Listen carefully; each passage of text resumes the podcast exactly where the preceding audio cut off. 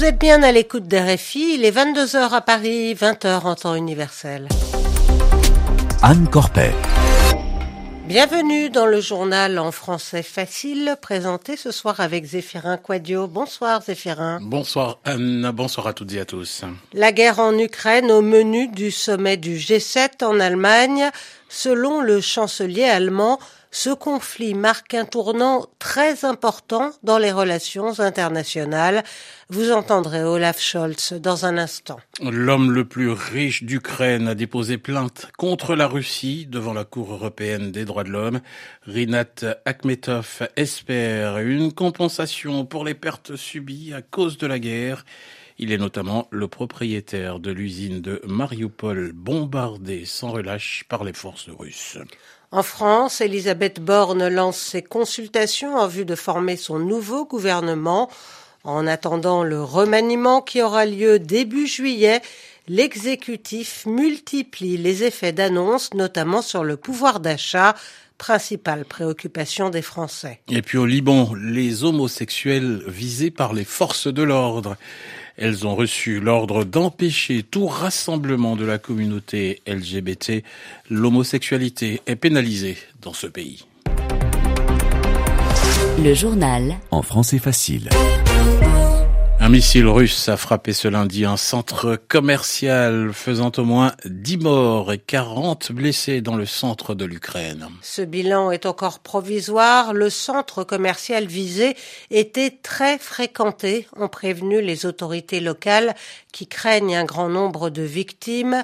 Cette frappe est intervenue au moment où le président ukrainien intervenait devant les dirigeants du G7 pour réclamer un soutien plein et entier afin de faire face aux attaques russes. Le temps presse et le G7 doit tout faire pour mettre un terme à ce conflit meurtrier avant la fin de l'année et l'arrivée de l'hiver, a souligné Volodymyr Zelensky. Dans leur déclaration commune, les dirigeants de l'Allemagne, des États-Unis, de la France, du Canada, de l'Italie, du Japon et du Royaume-Uni ont promis qu'ils continueront de soutenir l'Ukraine aussi longtemps qu'il le faudra le monde est horrifié par l'attaque contre le centre commercial, a ajouté le secrétaire d'État américain Anthony Blinken. Les représentants de cinq pays émergents ont participé aux discussions du G7 ce lundi après-midi. Les dirigeants de l'Inde, de l'Argentine, du Sénégal, de l'Indonésie et de l'Afrique du Sud étaient en effet invités au château d'Elmo, au pied des Alpes bavaroises. Pour l'hôte du sommet, le chancelier allemand Olaf Scholz, ce geste doit montrer que la communauté des démocraties ne se résume pas à l'Occident et aux pays de l'hémisphère nord. Olaf Scholz qui a de nouveau insisté sur le fait que la guerre en Ukraine représente un changement d'époque. On l'écoute. Il est évident que cette guerre marque un tournant très important dans les relations internationales. Pour le G7, ces changements dans les relations seront profonds et durables. Il est évident qu'avec la Russie, il ne peut y avoir pour l'instant de retour en arrière. Si la donne change, alors nous aussi, nous devrons changer. Tout le monde le sait. Les membres du G7 sont prêts à prendre les décisions qui s'imposent. Enfin, il est évident aussi que la meilleure chose à faire pour surmonter cette situation, c'est de travailler étroitement ensemble. Et puis l'Inde, le Sénégal et l'Afrique du Sud ont d'ailleurs euh, co-signé ce lundi une déclaration du G7 sur les valeurs démocratiques. Ils se sont notamment engagés à respecter l'intégrité territoriale et la souveraineté des autres États tout en s'opposant à la menace ou au recours à la force. Ces trois pays s'étaient abstenus lors du vote d'une résolution de l'ONU condamnant l'attaque russe. L'homme le plus riche d'Ukraine a lui déposé plainte contre la Russie devant la Cour européenne des droits de l'homme.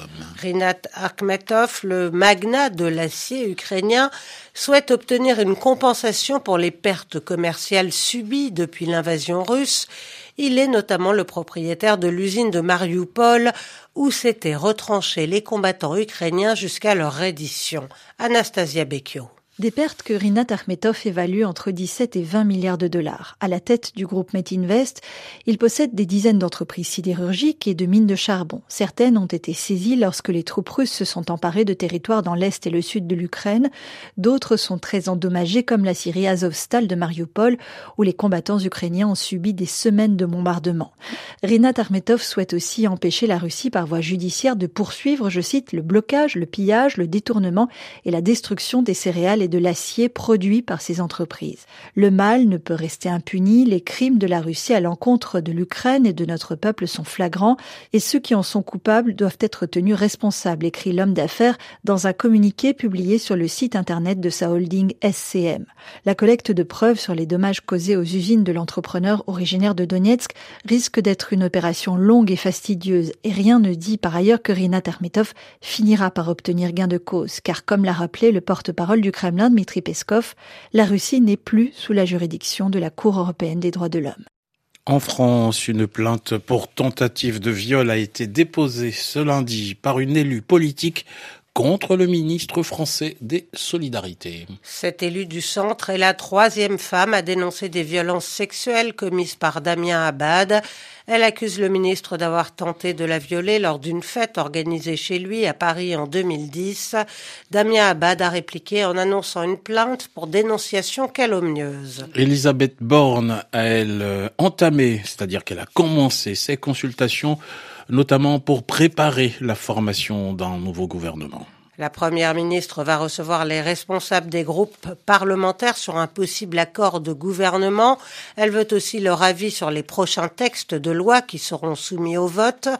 En attendant le remaniement prévu pour début juillet, l'exécutif ne veut pas donner l'impression d'être bloqué et multiplie les annonces, en particulier sur le pouvoir d'achat. Valérie Gas. Chaque jour compte son lot d'annonces sur le pouvoir d'achat. Objectif montrer que malgré les incertitudes politiques, le gouvernement avance sur le sujet le plus sensible pour les Français. Bruno Le Maire vient ainsi de confirmer la mise en œuvre d'un bouclier loyer pour empêcher les hausses excessives au-delà de 3,5%. D'autres coups de pouce sont aussi envisagés comme la revalorisation des aides publiques au logement, la hausse des prestations sociales, des mesures qui viennent s'ajouter notamment au bouclier tarifaire sur l'énergie, au triplement de la prime pouvoir d'achat déjà annoncé par le gouvernement pour aider les Français à surmonter les effets de l'inflation galopante et de la hausse des prix. Ces mesures dévoilées au compte-gouttes doivent être regroupées dans un projet de loi, le premier qui sera soumis au vote des nouveaux députés au mois de juillet, le plus attendu aussi car il va faire office de test dans la nouvelle configuration de l'Assemblée nationale où la majorité va devoir montrer sa capacité à réaliser des compromis avec l'opposition pour faire voter les textes, bref, passer des paroles aux actes. Au Liban, les homosexuels déjà victimes de discrimination sont maintenant sous la pression des forces de l'ordre. Le ministre de l'Intérieur a demandé aux forces de sécurité de prendre les mesures nécessaires pour empêcher toute célébration ou rassemblement de cette communauté. Une organisation libanaise des droits des minorités sexuelles, l'ONG LM, a souhaité manifester son mécontentement mais a annulé le rassemblement en raison de menaces sur les réseaux sociaux. Écoutez le témoignage de Ward Mourarbel de l'ONG LM, interrogé par Nicolas Falaise. Nous vivons dans un mensonge selon lequel le Liban serait libre et tolérant envers toutes les communautés. Nous subissons des menaces depuis toujours, ce n'est pas nouveau, mais il y a clairement une escalade. Il y a clairement des gens qui combattent notre communauté. Nous subissons une attaque de la part d'un gouvernement en échec. Ils essaient de dissimuler leurs crimes en faisant de nous des boucs émissaires. Je ne peux pas m'exprimer au nom de toute la communauté, mais beaucoup de gens sont certainement effrayés par tout cela. Uh, mais nous n'avons pas le choix. Nous devons nous battre, nous devons riposter, nous devons dire non. Ou alors nous devrons nous taire pour toujours. Et puis avant de terminer, sachez que la journée de mardi s'annonce perturbée sur les antennes des télévisions et des radios publiques françaises. Un mot d'ordre de grève a été lancé par tous les syndicats. Il concerne RFI, France 24, France Télévisions et Radio France. En cause, l'inquiétude autour de la suppression annoncée de la redevance qui finance les médias publics. Il est 22h10 à Paris. Petit message aux